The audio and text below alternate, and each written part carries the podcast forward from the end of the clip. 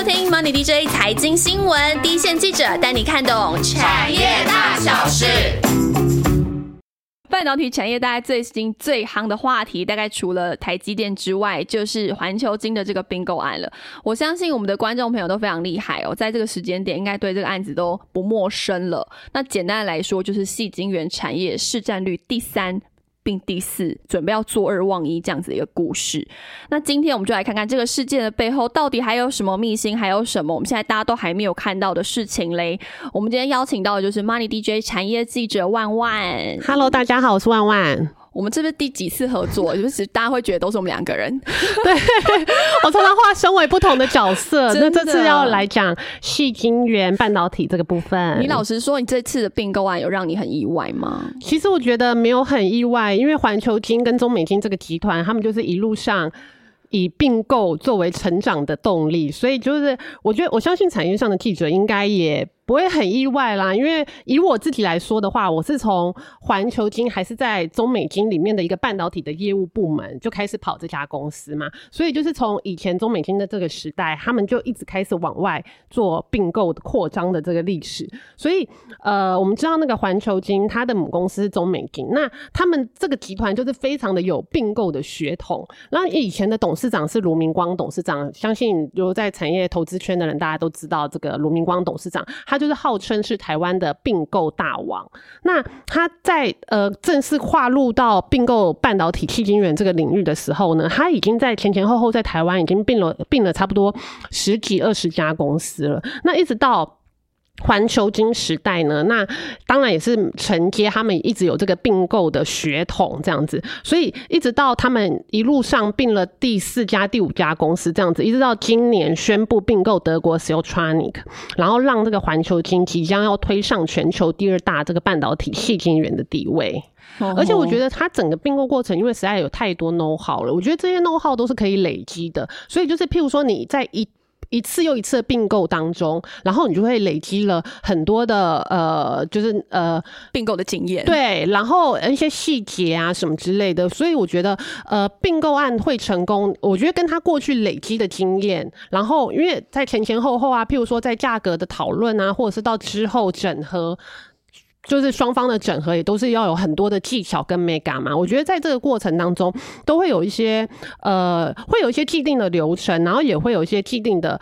怎么说？应该说是成功的方程式。那譬如说，两家公司它从并购开始嘛，就是可能从刚开始接洽，然后到实地查核，到价值评估，然后到中期买卖双方就开始议价啦，然后之后完成收购。那收购之后，两家公司本来的企业文化跟血统就不一样嘛。那一直到后续还有两家公司的整合，然后就可能就是会牵涉到很多很多不一样的 know how。那从从中美金到环球金这个时代呢，那它可能就是从每一次的并购之中，它就有一些呃累积了不同的知识跟基础。那在下一次的并购案之中，它可能就会把上一次并购案的的一些成功经验再复制，或者是上一次的一些比较要注意的事情，然后下一次再来做一些调整。所以就是让那个环球金可以带来，就是奠定好这个并购案每一次都成功的一些关键，这样子。那你自己在？有真的有去看过那种细晶圆厂区吗？因为我刚刚也在想说，哎，这种厂区的概念，因为我自己就是有一些传产，我想说，哎，传产的那种厂生产的工厂，就是那种黑黑暗暗啊，有点脏脏，然后跟地板有点油油那种感觉，到底是什么工厂？所以这种工厂到底？到底是长什么样子？就是半导体细晶圆这种工厂，它里面的那种陈设，就是让给我们听众朋友一个比较大的概念。哎，其实我自己像我自己是呃台湾的环球金的厂房，我有去看过。那它海外的厂房，我有去看过。我其实我觉得，呃，细晶圆的厂房里面看起来都还算蛮明亮的，但是可能还不到说。真的那个半导体需要用到什么无尘室啊？但是也不会说到真的好像就是嗯黑黑脏脏会让你感觉不舒服。我觉得感觉上都还算蛮明亮，然后嗯还还就是不会说会让你感觉很阿杂的感觉。那我自己也可以算是就是跟着中美金、环球金的并购的脚步，算是那个跟着他们那个绕着地球跑的产业记者之一，非常的幸运。就是线上还有在跑戏精院，而且。都看过这些场的记者，现在仅存仅存，到底跑多久？对，这样子又要就是不免透露，好难哦。这样子又要就是讲到说有关于到底有多资深这件事情，到底有多资深？好啦，那就是大家可以想象吧。反正就是没有，我只能说我出道的早，出道的早，也看的场也比较多。对，那有没有什么场你觉得看过，觉得哇，这个场也太美，或者这个管理也太好了吧？这种哎，对我自己，我真的这样回想起来，我分发现说，好，我小小透露一下好了。环球金目前在全世界都有很多场嘛，我自己本人呢，我就看过了，他除了他台湾的场之外，然后美国的累金厂，然后中国的中成厂，然后呃，意大利厂。日本厂哇，所以就是几乎前前后 后绕了地球跑了一圈，对对，所以几乎啊，怎么办？还有丹麦的场还没看过，丹麦。更远了，对，所以说我真的也算是跟着他们，就是绕着地球跑的的记者跑了一圈。那你觉得这场有什么不一样吗？对，那我就讲说，我第一个跟着他们出去看的，就是他就是一个远在美国德州的雷金场。哦，这是他第一个并购的那个嘛？对，那那时候那时候我记得呃那个产业之间也大家那个业界有发出很多的呃质疑嘛，就会觉得说，哎，就是怎么那个呃。一个台湾的企业怎么会去并购一个美国的企业啊？到时候要怎么样整合啊？然后美国的那个呃人力成本有多贵啊？费用有多高？薪水有多高？什么什么之类的。那我自己是记得那时候那个呃卢明光董事长，就是以前中美金跟环球金的董事长卢明光董事长讲了一句话，我还蛮印象蛮深刻的。他就说这个美国的累金厂 Global Tech，它一共是有两座厂房，是一个扇形的构造。那它的厂房非常的漂亮。这样，那从他来看呢，他就说他感觉他看到这个厂的时候，他感觉好像是用 Benz 去开 taxi，你知道那种感觉，他好像就觉得说。这么好的一个厂，可是感觉效率没有用到极限，就感觉有点有点可惜吗？对，他就觉得他自己来看就觉得有点可惜，而且他还有他除了他的硬体设备很好之外，他还有一流的客户，他的大客户是 TI 德仪德州仪器，对，所以就觉得说，哎，他是一个其实他的条件是很好的一个公公司，可是他每年都有他那时候 g r o p Tech 这家公司每年都有个呃数百万美元的亏损，有一点可惜，所以中。美金的强项呢，它就是可以利用两边的优势跟互补性。譬如说，台湾人有很强的工作上的效率，或者是成本控制上的强项。那这个美国的累金厂，它有很好的客户群，相对亚洲的公司，就可能我们刚刚提到的，可能亚洲公公司要去打美国的客户群，可能会有点隔阂。但是，他如果他透过他并购了一个美国的公司，并且保留住那边的营运团队的话，其实他可以继续再承接这样子美国的客户群。那如果说这样子来说的话，它这个两边就可以来互补。会不会有那种并购的被并购的厂商会有一种抵抗感，或者是说，哎，我真的好不想要被亚洲厂商并购哦。然后，那我到底要怎么样在未来营运上，我可以从亏损，然后变成开始赚钱？这个心理上面有个突破的。的程度在嘛？那这种像环球金或中美金，他们要怎么样去面对这样的状况？对，其实我觉得，呃，其实我觉得大家都可以想象嘛。如果今天你待在一个公司，那如果别人要来并购，哎，你发现说，哎，有其他的国家的厂商会来并购你，那你当然会想说，我以后位置还还保得住？对，或者是对方是来者是善意的吗？会会会一定会有点。就是紧张，或者是不安不安，对，就是没有那么有安全感。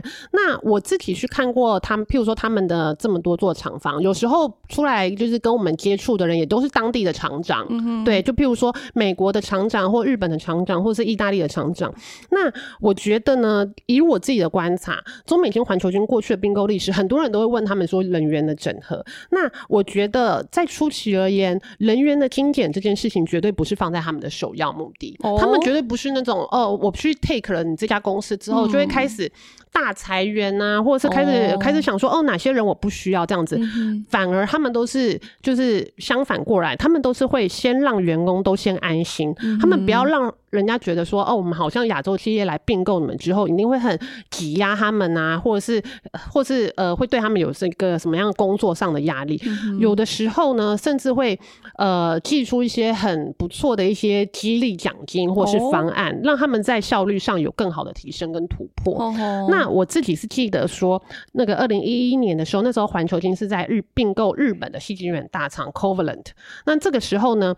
呃，卢明光董事长他提出的改造计划，他并不是说他拿下了这家公司之后就开始对组织有什么大幅的变动，反而是他提出的改造计划呢，就是说他觉得呃，营运单位还是由当地的的原本的团队来主导，他会保留这个日本企业的营运架构，然后而是让。让他们跟中美金结合成一个团队，那整合之后呢，大家可以在譬如说采购啊，或者是行销啊，或者是客户服务这个部分，它就可以有一些 cost down。譬如说他们联合采购嘛，然后让有一些部分的成本可以降下来。那以过去他们的并购脉络来看的话，先精简的都譬如说材料的成本啊，或者制造费用。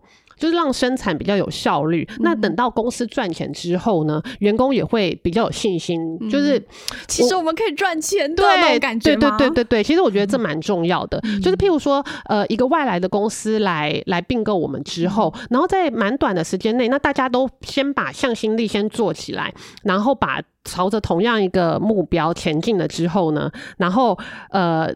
接下来就可能马上的，呃，如果公司赚钱了之后，员工也会更有信心。那队友，然后就会就等于说，大家向心力又一致之后，就会可以造成一个正面的循环。嗯哼，所以不管是他在并购之前或之后，他这种事情的准备也好，或者到后面他们要做人员上的整合，然后让整个生产效率提升，然后甚至让这个原本这个被并购的厂区开始赚钱这件事情。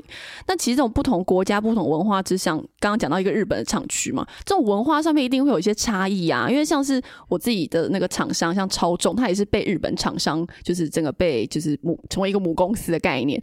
所以那我我接下来讲一个很很让我很印象深刻的小故事，他就说，在我们的会议室里面，每一支笔都有他们的夹。也就是说，我红色的白板笔要放在红色的这个格子里面，白板擦要放在某一个板擦里面，就是那种日本跟台湾之间的文化，一定会有一些适应上的障碍。我们可以理解说，哦，那样生产效率会提升，或者是说，一定工作上面会有点效率，或者说更有管理上面的效益在。但是这种文化上面的差异，真的是这种并购，或者是说，这种磨合，你看还是有一些。新的小故事，对，因为我觉得，我觉得像我自己，你说先不要论那个细菌源跟这个细菌源这个并购案来讲的话，我自己跑的厂商，觉得只要跟日本的厂商有。扯上瓜葛。合作，或者是对对方是客户，只要是跟日本厂商有有有有关系的一些案子，我都会觉得哇，那这个时间一定会拖很久，因为日本人实在是太谨慎了，就是直人直人的精神，对，就他们什么事情都是，他们真的是，就是好好的一方面来讲的话，就是追求完美，对对，所以就是，然后有的时候好像又很难那个调整他们这个弹性，所以我。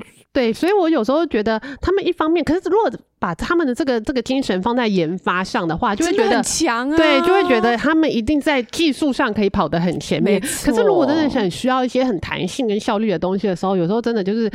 我我我记得台湾人是不是就很追求效率？对，特别是工作，没错。然后有时候，譬如说跟日本人的那个 case 的往来啊，可能来来回回都要 n 次，n 次，因为他们就是审慎，对。然后他们就是什么事情都要都要用到尽善尽美。那我自己印象中，如果说就环球金这个 case 来讲的话，我自己有一个印象中，就是我跟着他们去日本采访的时候，我记得那时候呃已经是采访了一整个早上，然后当地的厂就是厂长跟我们介绍。说，哎，这个日本的他们这个戏剧院公司过去的发展是怎么样？然后未来的一些呃呃展望或者怎么样？那我记得我们已经采访了一个早一个早上了。然后我记得那时候有一个同业，就是我们我们记者同业，可能他就是很想简单的了解一下，说，哎，那这个呃地震来的时候，那戏剧院厂怎么办啊？或有没有什么相关的对策啊？或者是防震的标准？我觉得这是可能就是。一个呃，就日本是场地震，毕竟对对对对对，就然后可能很很随性的一个问题，小聊天，对小聊天，或者是记者可能只是想说需要一个简单的回答这样子，然后让我们知道说哦，大概嗯一个方向，对对，大概有个方向就就好了这样子。然后我那时候印象很深刻是那个厂长，他就一直，因为我们就想说斯里马塞，斯里马塞吗？就是说等一下等一下这样子，然后他就说等我们等等回你，等等回你。然后我想说这个问题有这么难吗？我那时候心里一直想说，哎，不是。it? 就是回应一对对，下，简单就讲对。对，然后他就一直 hold 住，他就说我们等等回，等等回，然后就我没想到那种日本人严谨的个性再度的发挥，然后就没想到他们在中午午餐的时候，好像就私下了，他们就自己高阶主管开开了一个小 meeting，然后哦小迷你针对地震这件事对情，，然后下午的时候呢，就突然生出了大概有有十张简报档，然后就是感他们感觉就是专门专门针对了这个问题，又生出了十张简报档，然后在下午会议的时候，然后那个厂长就说：“哦，针对早上那个记者朋友的这个关于地震的这个问题呢，然后哦对好用心那啊，其实对对，就当下会觉得非常的用心，然后就然后就就他们好像大概又花了一个多小时的时间，然后专门回复这个地震的问题，譬如说他们的厂房的建筑结构是怎么样啊，然后他们地震来的 SOP 是怎么样，就交代的很清楚。真的是提供一个很棒的采访素材，对，然后我们那时候就觉得啊，很敬佩，就觉得说日本人工作真的很谨慎啊，真的很细腻。然后我们就觉得说，真的是太佩服了。可是有另外一方面的时候，就会觉得说，哎，如果有就是可因为。以站在我们工作的角度，我们会觉得说，这个就是有时候是一个呃，你就就是先回复，然后再再补充对对对，对就类似这样小细节。然后，可是他们就是很 focus 在每个小细节上面。那可能你看前前后后，他们可能又要有 meeting，对要 meeting，然后又要对对，又要可能要找了一些其他的人，然后来做这些事情，这样子。是，对，然后我就想说，那可能有时候公司有很多呃问题是需要诶、这个要赶快做、赶快做的效时候率或，什么，对，就可嗯能会不会卡关？那后来呢，我们就可能就针对这这件事情，也会跟环球金这边人做交流的时候，可能也会聊天，就聊到说，哇，日本人真的很谨慎什么之类的，对他们真的什么事情都就是放在心里，对，然后然后都是要做到尽善尽美这样子。然后我记得那时候跟他们就是交流的时候，他们也会有提到说，哎、真的、哎，文化上的差异都是这样子。那可能大家就本来在整合的过程中，大家就会慢慢的磨合啦，然后慢慢的调整自己的脚步。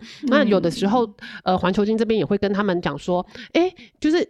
你你你不要什么事情都要从头到尾都要做的，就是每一步都要很仔细这样子。那有有的时候就是可能针对问题可以嗯快速的先有一个呃方案，对对对对对。然后他们感觉就是两边好像也有在做一些整合跟交流，然后让整个有时候在呃工作流程上面可以加速。那这样子就可以在调整的步伐中，让整个集团有可以发挥到一个更好的营运成效，这样子。嗯，所以其实也是双方的文化之间的学习，只能嗯说，嗯，现在环球金的那个领导人徐秀兰，她本身也是这种非常具有猎豹性格的人吗？其实我觉得完全不是、欸，我觉得就我们在跟她的接触而言，就完全不是不觉得她是很强势。我觉得很多人对女性领导人是不是会会觉得说可能是很强势啊，或是很很就是就是很工作狂的感觉就。类似，可是他应该是摩羯座的，我觉得。哦，你说工作狂这件事吗？对哎、他什么星座的我不知道、欸，下次问问他看好了。对，然后我我我觉得我们，因为他现在就是等于说，因为那个罗明光董事长他是目前几乎是退休嘛，然后现在台面上中美金跟环球金就是台面上的人物，嗯就是都是以徐秀兰为主。那我们大家都都叫他 Doris。Doris，我也是这次才知道，原来他叫 Doris。对对对，大家其实都陶直接乐斯对，大家都直接叫他 Doris。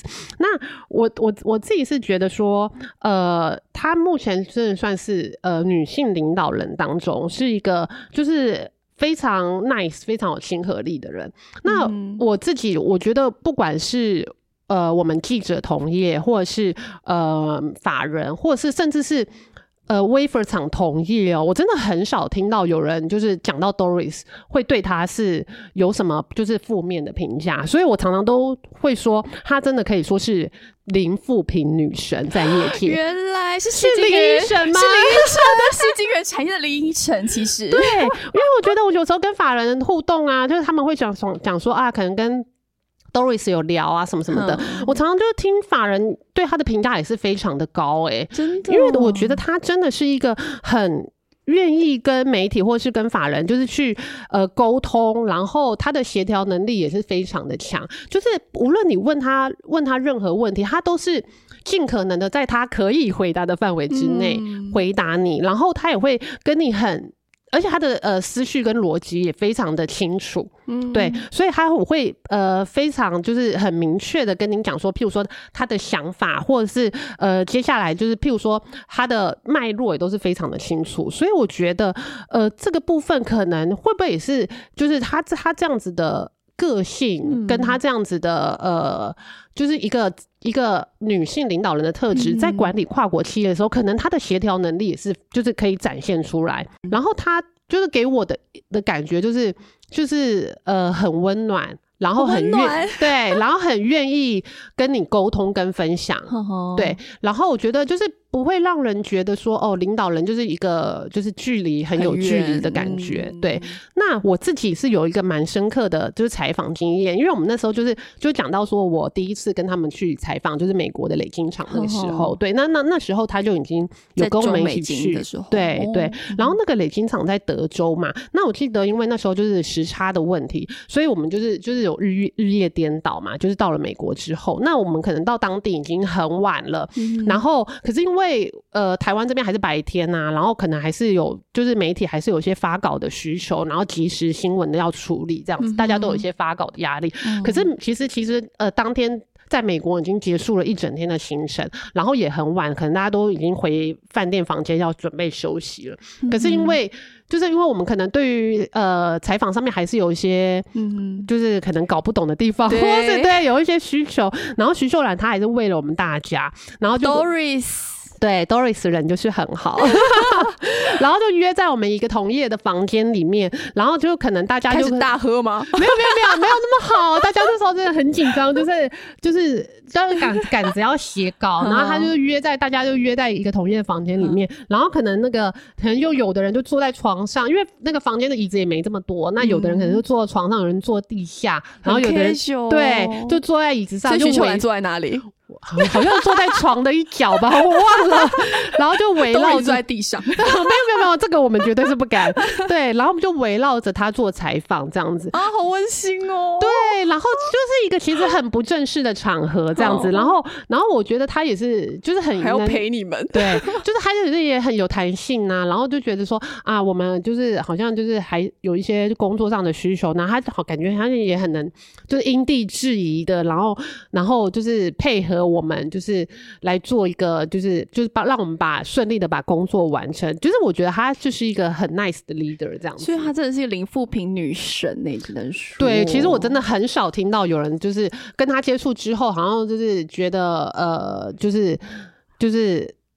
有什么不好的观感？我好像很少在业界里面听到，因为他就是很温暖的对待每一个人。好了，这是徐秀兰的专题嘛？我们 好了，那我们来讲一下，到底有一些听众朋友还不知道到底什么是戏精缘呐？因为其实 Doris 有给我们一个很棒的解答，对不对？对，因为就是那个自从之之前有一个读那个听众有留言问我们，跟我们讲说，好像那个。可以多介绍一些科普，小科普不免来一小段给大家。对，就是要深入浅出的，因为毕竟这是一个半导体的最上游，很上游看不到。对，所以大家可能对对它的想象力没那么深。然后我们就是尽量。满足一下大家，对对，听众说什么我们哎，我真的在三年前跑那个晶片设计的时候，我就想说，嗯，什么是芯片设计？晶片到底长什么样子？然后我就上网 Google 打晶片，然后制成，然后就出现不知道是环球晶还是台积电的那种介绍 YouTube 影片。然后它就是从细晶圆开始长晶，大家知道长晶真的很酷，它就是很像在种一个小植物的感觉。对，然后一直把它这样拉起来，拉起来就变成一个很长的柱子。对对，然后那些柱子就会被切成一小片一小。片对，然后一小片一小片，它就变成晶圆。对，然后晶圆对，然后大家还有一些后置的过程，就我们常常说的切磨抛、切片、磨片、抛光。对，所以就是这整个从从长晶开始到后段的一些制成，都是那个细晶圆他们的一整段的制成这样子。而且掌金可以长非常高。对，我也是刚才知道，原来掌金可以长到两层楼还是多少？就是它它一定是一个一两层楼高的一个建筑物，所以它是它的屋顶要非常非常的高，因为它长晶很高。对，因为长晶炉很高。所以细晶圆到底它？Doris 给我们什么比喻？对，所以因为我们就是常常在讲说细晶圆、细晶圆，那到底是是怎么样的细？什么东西是细晶圆？对，所以我记得那个常常 Doris 就给我们一些很很妙的比喻。他可能要有时候面对很多投资大众，他觉得他也是用一些深入浅出的方式。好了，对，他就用一种非常大家都非常平易近人的，他常常的把细晶圆比喻成面粉。面粉对，然后他就说，他就说。我们 wafer 就是好像是面粉一样，他说面粉呢，它是可以做成不同的产品，譬如说面条啊、馒头啊、包子啊、水饺啊、面包。他说这种各类各样的产品呢，都是需要面粉，因为我们常常就是可能法人啊，或者是同业啊，就会常问他说：“哎，那那个 Doris，那个现在你们那个下游啊，哪一个部分的那个需求最强？”然后这时候，就会他就会默默的有点考倒他，因为他是面粉供应商啊。哦，你说哪个卖的比较好？是面条还是水饺？对他不知道，因为他不是卖面条跟馒头的人呐。好饿，对，对，所以他的意思就是说，他就说他是身为一个他站在面粉供应商的角色，他不知道买面粉的人会把他的面粉买来之后去做什么东西。哦，对，但是话又说回来呢。今天不管你是要吃馒头或是吃包子，都是需要面粉。所以他的意思是说。他是站在非常上游的角色，他可能没有办法很很很直观的知道说现在下游什么东西卖的最好。可是不管是什么东西，他都是需要需要细精远，需要在这个面粉这个角色。嗯，对，所以没有他就没有台积电的概念嘛。这个我根本不敢讲。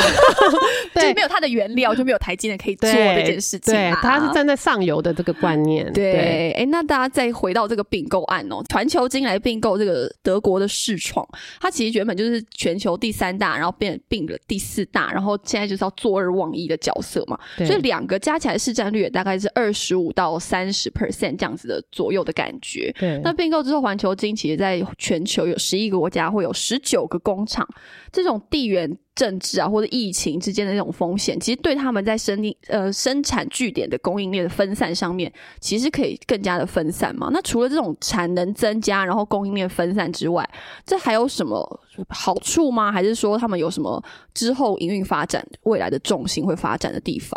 对，所以就是因为其实呃，目前细菌儿它并不是一个呃缺货的一个产业嘛，它是目还是还是有一点点小小的是供过于的求的产业，所以追求产能的水平增加绝对不是他们要的。所以在两边呢，他们合并之后，一定还要发挥更多的互补性，它才可以让一个第三并第四这样的效益要发挥到更大。所以他们除了说产能的增加之外呢，其他譬如说财务上还有营运管理上面可以更加的强化。那另外业务跟市场的部分，当然也是环球金主要主想要琢磨的地方，因为毕竟是我们是欧亚洲的公司去并欧洲的公司，那可能过未来它在欧洲的这个份额有机会就可以再扩大这样子。那从环球金过去的并购的脉络来看呢，它就它也因为并购了不同地区的晶圆厂，然后就得到了特定的客户。那所以这次并购 Siltronic。那呃，Siltronic 的总部在德国的慕尼黑，那它拥有的客户群也都是非常的大咖，那包括 Intel 啊、三星啊、Hynix 都是它的客户，所以就是在未来合并它成为一个集团之后呢，它可以对环球金而言，它就可以更快的加强跟欧洲啊、北美啊的客户关系，那未来也可以有效的运用在不同国家的生产，譬如说以 Siltronic 在欧洲市场的知名度，我觉得好像。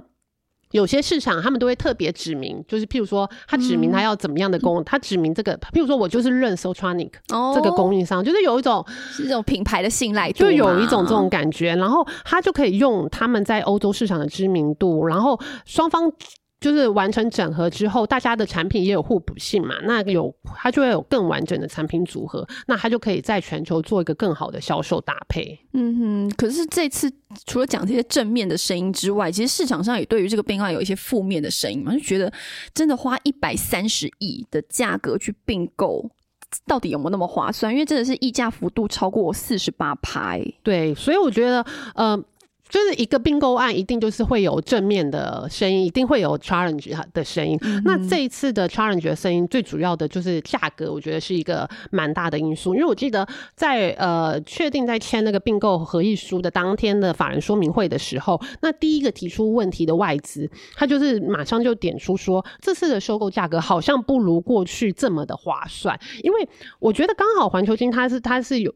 就是呃，除了他的就是并购的经验很丰富之外，他过去有一些历史，真的也让人家感觉他很 lucky，因为他有时候他真的真的是在出手待在一个很好的 timing。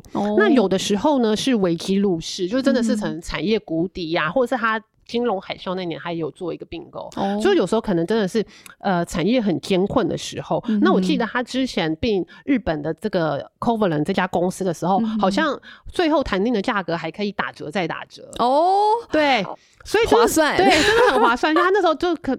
就呃一刚开始说的价钱跟最后成交的价钱是打了两次折的，哦对。但这次并手穿可感觉好像就没有那么划算，所以有的法人他也会觉得说，哎，感觉是不是买买贵了？因为它是以它呃过去以 s e l t r o n i c 过去呃三个月的加权平均股本来算的话，溢价幅度好像有四十八 percent。对。但是如果以它的他们签合约的前一天来算的话 s e l t r o n i c 这个溢价幅度差不多十几 percent。哦。那环球金他也一直认为说。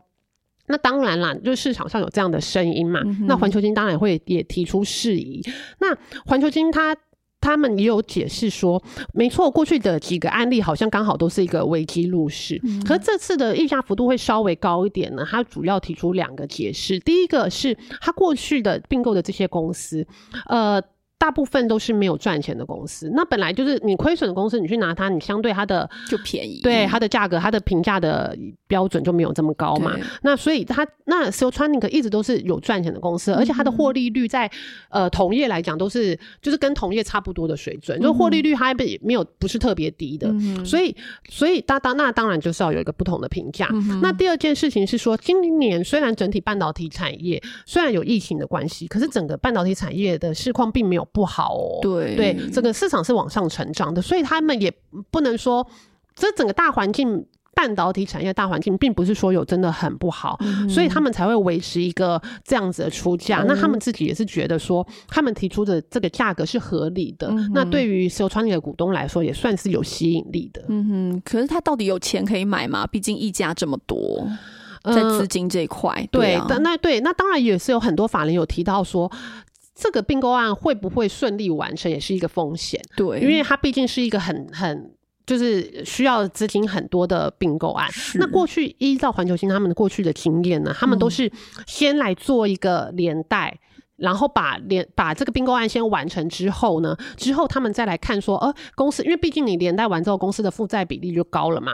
那接下来他再他就会来看说，哎，我们是不是要开始来调整一下，说负债比例要降一点，或者是怎么样来调整财务结构？他们可能接下来在评估说，呃，要不要来做一个 GDR，或者是来做一个现增，然后让这个他们的财务比例会比较平衡一点。但是。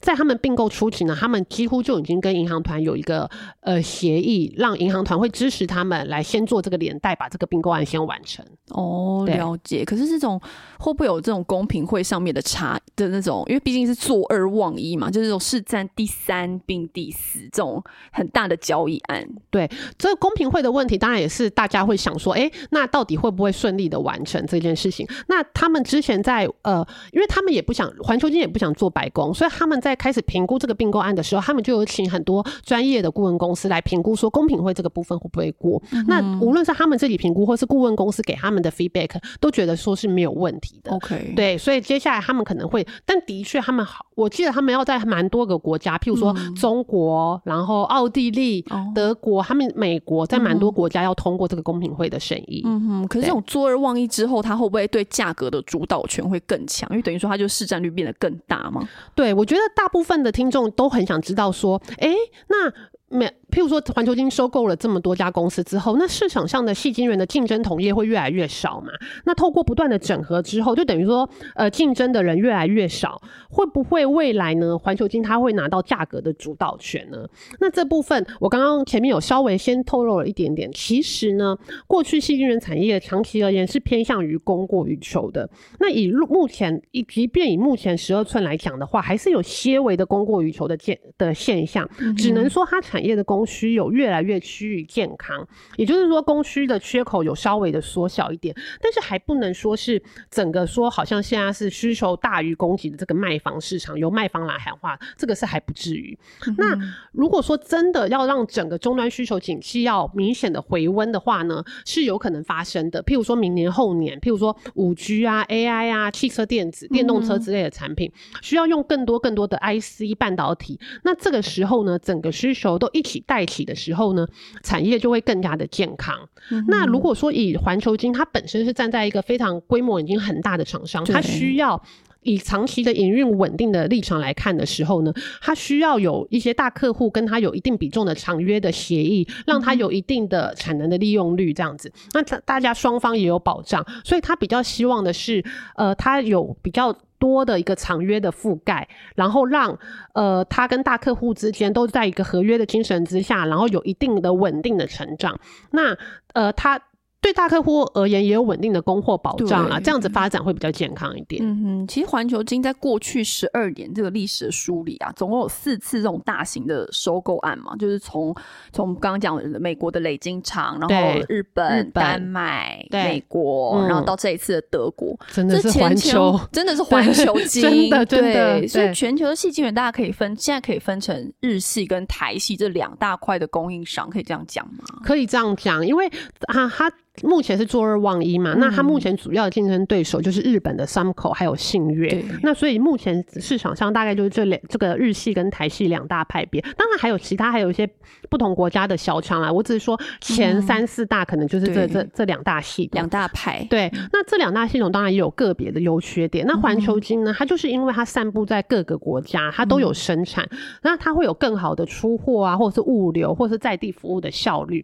那这个是它的优点。还有刚刚我们。提到说地缘政治这个部分，他们家就不会被受限，他们在各个国家都可以很就分散，对弹性的调配，他要在哪里出货。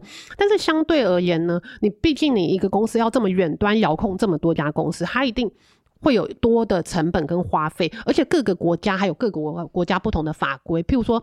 欧美国家，他们可能对于员工的薪资、福利保障，或者是退休金要提列多少，这个部分会比较要求。那可能各个国家会有各个国家不同的一些成本的花费。那像单纯像日日系这个厂商呢，他们可能就是走自主研发，那他们就是自己来慢慢的扩大规模、扩充产能。那这样子的营运相对比较单纯，呃，复杂性没有这么高，那就等于说是各有各的利弊得失，各有各的优缺点。嗯哼，可以有人好奇说，其实细晶圆它到底这个产业，它如果自己要扩充产能，到底容不容易？不然为什么它要一直透过这种并购啊的方式去增加它的产能或者生产基地这些布局？所以并购看起来是不是唯一就是细晶圆之后可以观察的一条路呢？我觉得并购这个部分，当然是因为环球金他们有很好的他们的一路上相传的并购的血统，让他们在并购这条路上很有相关的 know how，所以他们走的是相对顺。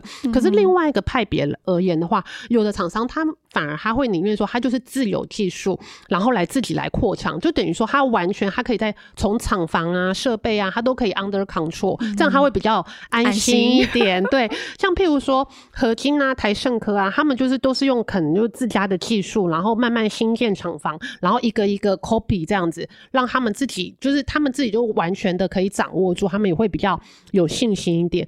可是。如果说哪一个方式比较划算的的话呢，有时候真的是要看你并购的时机点。那以以二零一一年那个时候呢，那时候台盛科它是用九十亿的资本支出来将它的十二寸晶圆厂的月产能由十八片。